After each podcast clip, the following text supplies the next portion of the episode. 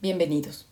Soy Claudia Tamariz y les invito a que, como Pandora, despierten su curiosidad y abran la caja de la historia detrás de Robert Capa. Considerado uno de los fotoperiodistas más famosos del mundo, alguna vez dijo, si tus fotografías no son lo bastante buenas, es que no estás lo bastante cerca. Y las suyas capturaban el aliento de los protagonistas. Gracias a ello, se convirtió en el mejor narrador de las guerras en las que participó con singular arrojo hasta que su temeridad le costó la vida. Robert Capa era el seudónimo creado por Endre Ernaud Friedman y su compañera y pareja sentimental Gerda Taro para que los editores valoraran sus trabajos antes que su origen judío y, en el caso de Friedman, su nacionalidad húngara. Endre Friedman Nació en Budapest el 22 de octubre de 1913, apenas 10 meses antes de que empezara la Primera Guerra Mundial. Sus padres eran Deso y Julia Friedman.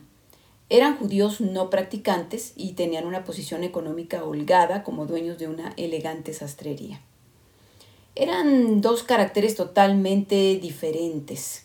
Mientras que Julia, la madre, eh, era una mujer muy seria con un, eh, con un fuerte sentido de la responsabilidad, eh, su padre era un hombre despreocupado al que le gustaba jugar a las cartas. Esto les traía muchos conflictos entre ellos, por lo que Endre, a quien por cierto le decían por su diminutivo Bandy, pasó su infancia viviendo las peleas de sus padres.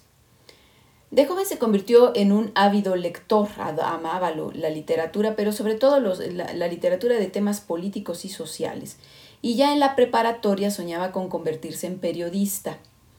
Eh, sin embargo, su acceso a la universidad se vio obstaculizado por las restricciones que se le ponían a jóvenes judíos eh, durante el régimen del dictador Miklos Horthy.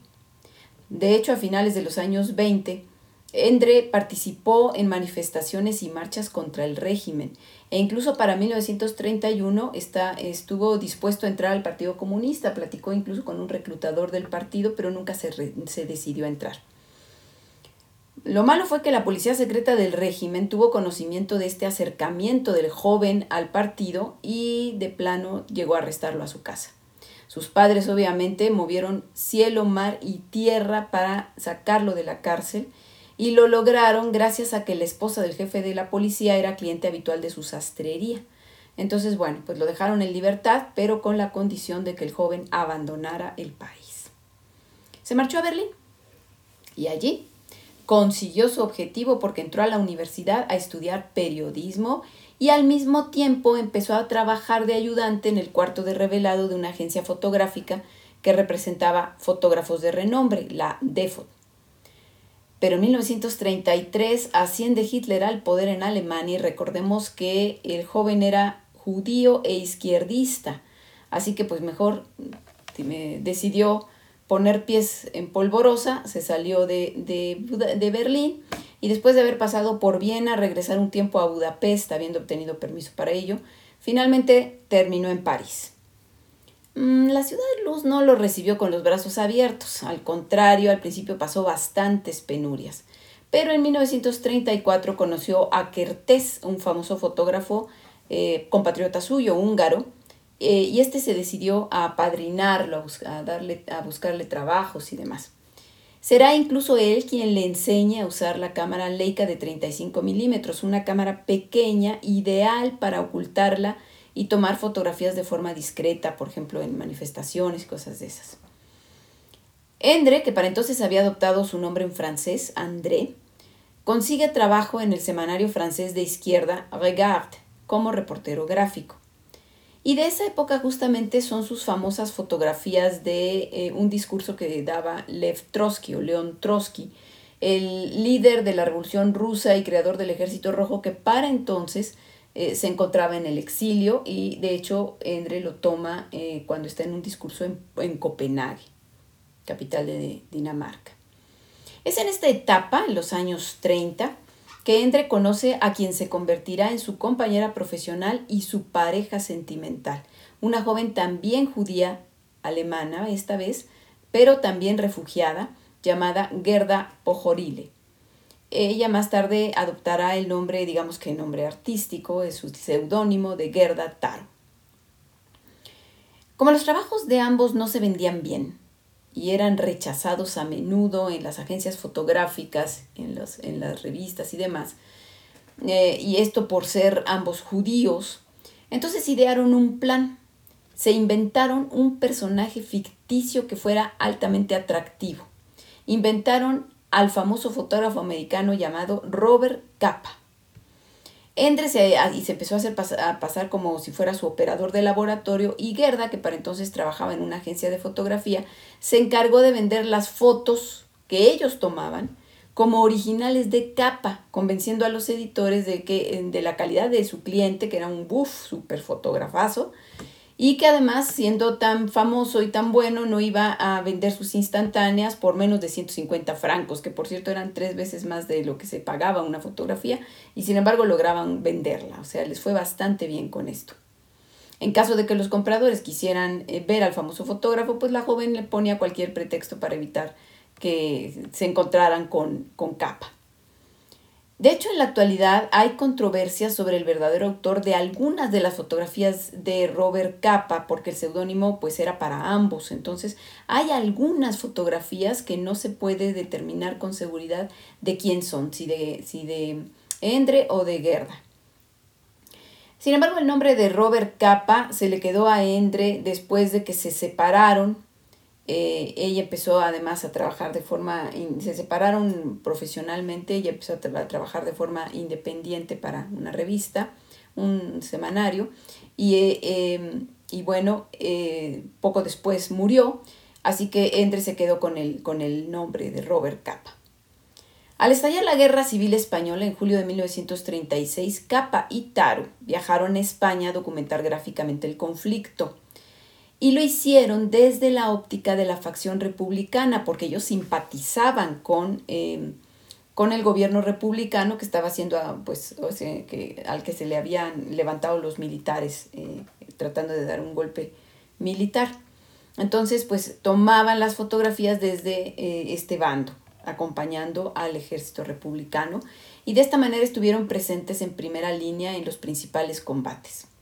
Lo interesante de las fotografías de Robert Capa, y aquí sí nos estamos, eh, nos estamos refiriendo a Endre, es que su lente no simplemente captaba batallas, sino la crudeza de la guerra a través de los rostros de los combatientes, por un lado, de los milicianos que soportaban fatigas, inclemencias del clima, la presión del conflicto, y a través de los rostros de la población civil castigada por el sufrimiento y el miedo en una terrible, terrible eh, contienda como fue la Guerra Civil Española.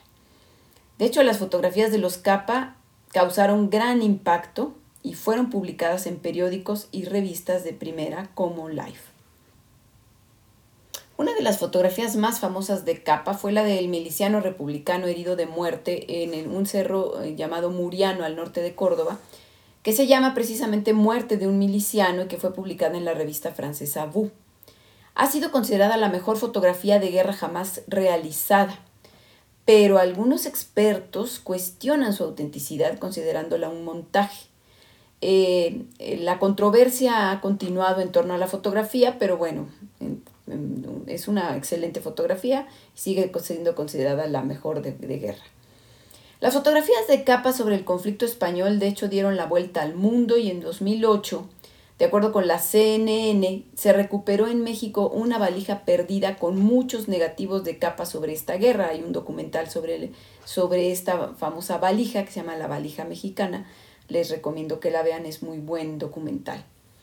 Poco a poco, Gerda Taro fue adquiriendo independencia como fotógrafa, ya lo habíamos dicho, porque fue contratada por el diario francés Ce Soir pero eh, no duró mucho tiempo eh, su, su, trabajo aún porque en 1937 murió en un accidente en la guerra aplastada por un tanque republicano, o sea, por un tanque amigo durante la retirada del ejército en Brunete. Ella viajaba en el estribo de un carro, eh, del carro de un general, cuando cundió el pánico en el convoy porque se presentaron aviones enemigos que empezaron a atacarlos, empezaron pues a, correr para todos lados, ella cayó al suelo del estribo del, carro y eh, un tanque le pasó encima, la aplastó. Capa quedó desolado y nunca se recuperaría de su muerte. A partir de entonces, Robert Capa continuaría solo, documentando de forma temeraria otras importantes batallas de este conflicto, como la victoria republicana de Teruel, que fue a finales de 1937, la caída de Barcelona en 1939, pero además cubrió otros conflictos bélicos, como por ejemplo la guerra chino-japonesa de 1938, y bueno, por supuesto, la Segunda Guerra Mundial, que está allá en 1939, en donde él pues marcha a documentar en diferentes escenarios de la guerra pues el frente, ¿no? Eh, de escenarios como Italia, Francia, el norte de África y momentos importantes, por ejemplo, el bombardeo de Londres, la batalla de las Ardenas, la liberación de París y muy importante sobre todo el que fue eh, su, su, la cumbre de, sus, de su trabajo fotográfico, la documentación que hizo de el día D, es decir, del desembarco de las tropas aliadas en las costas de Normandía cuando inició el, el, la, la, recuperación de Francia y el avance hacia Berlín, ya para, pues ya para, para terminar la guerra finalmente, pero este desembarco lo va a documentar porque justamente el día del el famoso día D, el 6 de junio de 1944, Capa se jugó la vida desembarcando en Normandía con cientos de miles de soldados que lo hicieron, solo que él no estaba armado con un fusil, sino con dos cámaras Contax 2 con lentes de 50 milímetros y varios rollos para documentar este hecho que se convirtió en una verdadera masacre, este desembarco, porque les disparaban desde la costa y bueno, tuvo que, protegerse él también y vivir las, las mismas circunstancias que vivieron los soldados. El resultado fueron 11 fotos, 11 nada más, desastrosas. ¿Por qué 11 y por qué desastrosas? En realidad no tomó 11, tomó cientos de fotografías, para ello llevaba tantos rollos. El problema fue que hubo un error en el revelado, un técnico metió la pata y echó a perder la mayor parte de las fotografías. Y solo se conservan 11, aunque por ahí dicen que son solo 10, y quién sé por qué dicen que alguien sacó que eran 11, porque les empezaron a llamar las 11 magníficas. Y son 11 fotografías técnicamente desastrosas porque están desenfocadas, mal encuadradas, etcétera, pero bueno, es que finalmente, dadas las circunstancias, antes tomó fotos, porque el enemigo le estaba disparando mientras trataba de alcanzar la playa, así que pues fue todo una, una hazaña tomar estas fotografías. Y además, lo más importante que son las 11 imágenes, bueno, 10 dijimos, del día de las únicas que existen. Entonces, pues es un incunable de la historia del fotoperiodismo. Al terminar la guerra, el trabajo de capa pues lo había catapultado a la fama. Sin embargo, él se encontraba exhausto y deprimido. Adquirió la nacionalidad estadounidense y empezó a realizar trabajos que no le llenaban. Eh, pero era un hombre contradictorio, era un hombre eh, que por fuera se le veía extrovertido, muy sociable, muy amiguero, hizo amigos eh, sobre todo entre artistas y personalidades. Ernest Hemingway fue uno de ellos, John Huston, se dice que anduvo con Ingrid Bergman, eh, frecuentaba pues hermosas mujeres, comía en buenos restaurantes, bebía champaña y bueno, apostaba a las cartas y a los caballos y todo ello con un sueldo de fotógrafo, o sea, te daba toda esta buena vida con un sueldo de fotógrafo, por lo que siempre andaba eh, quebrado. Pero esto era una fachada. En el fondo sentía una tristeza y una soledad eh, que quizá venían de muy atrás, pero que evidentemente se habían acrecentado tras la muerte de Guerra. En 1947 inició un proyecto interesante. Creó una agencia de fotografía unando sus esfuerzos con otros cuatro grandes de la fotografía, Henri Cartier-Bresson, George Roger, William Vandiver y David Seymour. La agencia se llamó Magnum. En 1953, en pleno macartismo, em, eh, empezó a ser cuestionado por su, por su pasado. Y es que acuérdense que el macartismo fue esta cruzada anticomunista que se empezó a llevar a cabo en los Estados Unidos, iniciada por el senador Joseph McCarthy en plena Guerra Fría, para perseguir a todo sospechoso de simpatizar con el comunismo em, por posible espionaje soviético, ¿no? De esta manera, pues se inició una cacería de brujas que alcanzó al medio artístico, a los periodistas y a personajes de la política, entre otros. Y bueno, pues a Capa le tocó. Se le revocó el, el pasaporte como sospechoso de comunismo por sus antecedentes. Y es que recordemos que incluso llegó a entrevistarse con un reclutador del Partido Comunista en, en Budapest. Eh, sin embargo, bueno, salió bien librado porque sus abogados pudieron demostrar que nunca había pertenecido al Partido Comunista, pero este suceso le desató una crisis de ciática, que quizá por el disgusto, por la que pasó varios meses en cama y le, le ayudó esto a eh, replantearse su vida y tomar una decisión sobre qué rumbo seguir. Cuando salió del incidente, decide viajar a Japón por parte de la agencia Mainichi Press para hacer un reportaje sobre niños. Este reportaje le permitió enamorarse nuevamente de la fotografía. Bueno, pues era abril de 1954, él estaba justamente en estas latitudes, cuando a finales de ese mes recibió un telegrama de la revista Life para reemplazar a un fotógrafo que, eh, que era el fotógrafo Howard Stochurek, que estaba cubriendo la guerra francesa en Indochina.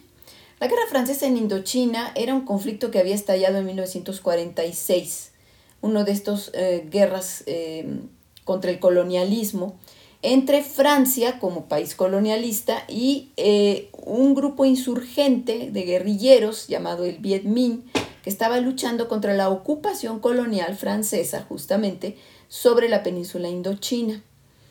Eh, le ofrecieron entonces los de Life que sustituyera al fotógrafo Sochurek porque este por problemas personales había regresado y no había dejado pues eh, vacante el, el trabajo y, este, y entonces le ofrecieron una buena lana a, a Capa para realizarlo y este sin pensárselo demasiado, e ignorando incluso la recomendación de un amigo suyo fotógrafo, John G. Morris, que le dijo que esa no era su guerra, que para qué se metía, él dijo, yo voy, cogió su equipo y partió para Indochina. Mala, mala decisión. El 25 de mayo de 1954, Capa eh, viaja con otros dos reporteros, eh, eh, con un destacamento francés de soldados que tenían que asaltar unos fuertes, unos pequeños fuertes tomados por el Viet Minh, o sea, por estos guerrilleros insurgentes, y estaban avanzando por la selva, mientras eran además blanco de francotiradores, cuando a Robert se le ocurre, como siempre en esas ideas intrépidas que que tenía, bajarse del vehículo, adelantarse al convoy, inspeccionar el terreno, subirse a un terraplén para poder fotografiar el avance de uno de los pelotones. Y entonces se oyó una detonación. Robert Capa acababa de pisar una mina antipersona que evidentemente le voló la pierna y lo dejó moribundo aferrado a su cámara. Se movilizaron para llevárselo eh, inmediatamente, pero no llegó al hospital murió. De esta manera, buscando el mejor encuadre, tratando de estar más cerca del objetivo para mostrar de cerca la faz de la guerra como solía, Robert Capa perdió la vida, pero lo hizo como su inolvidable Gerda, ejerciendo la profesión, la profesión que tanto amaba. Bueno, si les gustó este podcast, síganme en mis redes sociales como La Caja de Pandora Historia. Muchas gracias.